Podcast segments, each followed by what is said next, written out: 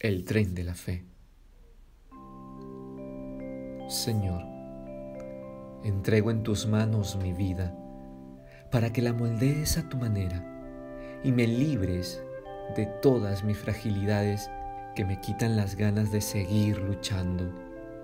Ayúdame a conocerte mejor, a amarte y concretar actos de amor en mi vida cotidiana.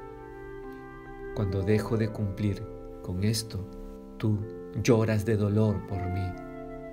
Cuando elijo otros caminos que no son los tuyos, sientes una profunda tristeza al saber que abandono la casa que el Padre ha preparado con amor para mí.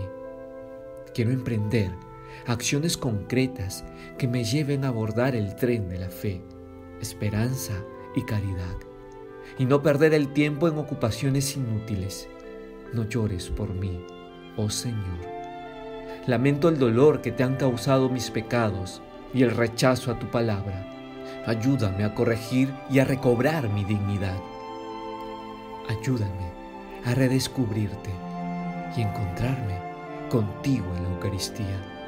Sacramento bendito con el cual me fortaleces el alma y me fortaleces para alejarme del mal. Te ofrezco mi vida y todos mis proyectos. Haz de mí un discípulo amado que nunca te rechace y mucho menos te cause tristezas o pena alguna.